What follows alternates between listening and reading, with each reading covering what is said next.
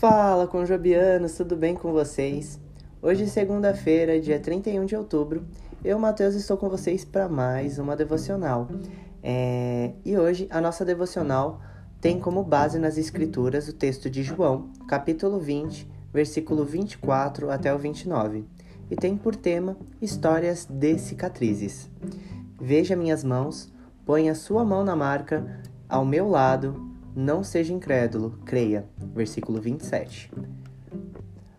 A borboleta pousava e saía dos amores perfeitos do jardim da minha mãe, e eu era criança e queria pegá-la. Corri no nosso quintal até a cozinha e peguei um frasco de vidro, mas no meu retorno apressado, eu tropecei e bati no chão de concreto com força.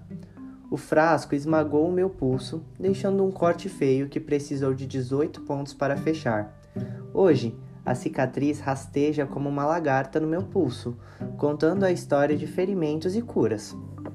Quando Jesus apareceu aos discípulos após a sua morte, ele tinha suas cicatrizes, e João relata que Tomé quis ver as marcas dos pregos, em que Jesus convidou a pôr os seus dedos nas marcas das cicatrizes.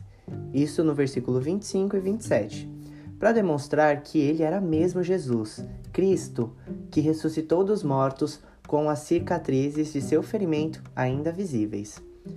As cicatrizes de Jesus provam que ele é o Salvador e relatam a sua história da nossa salvação.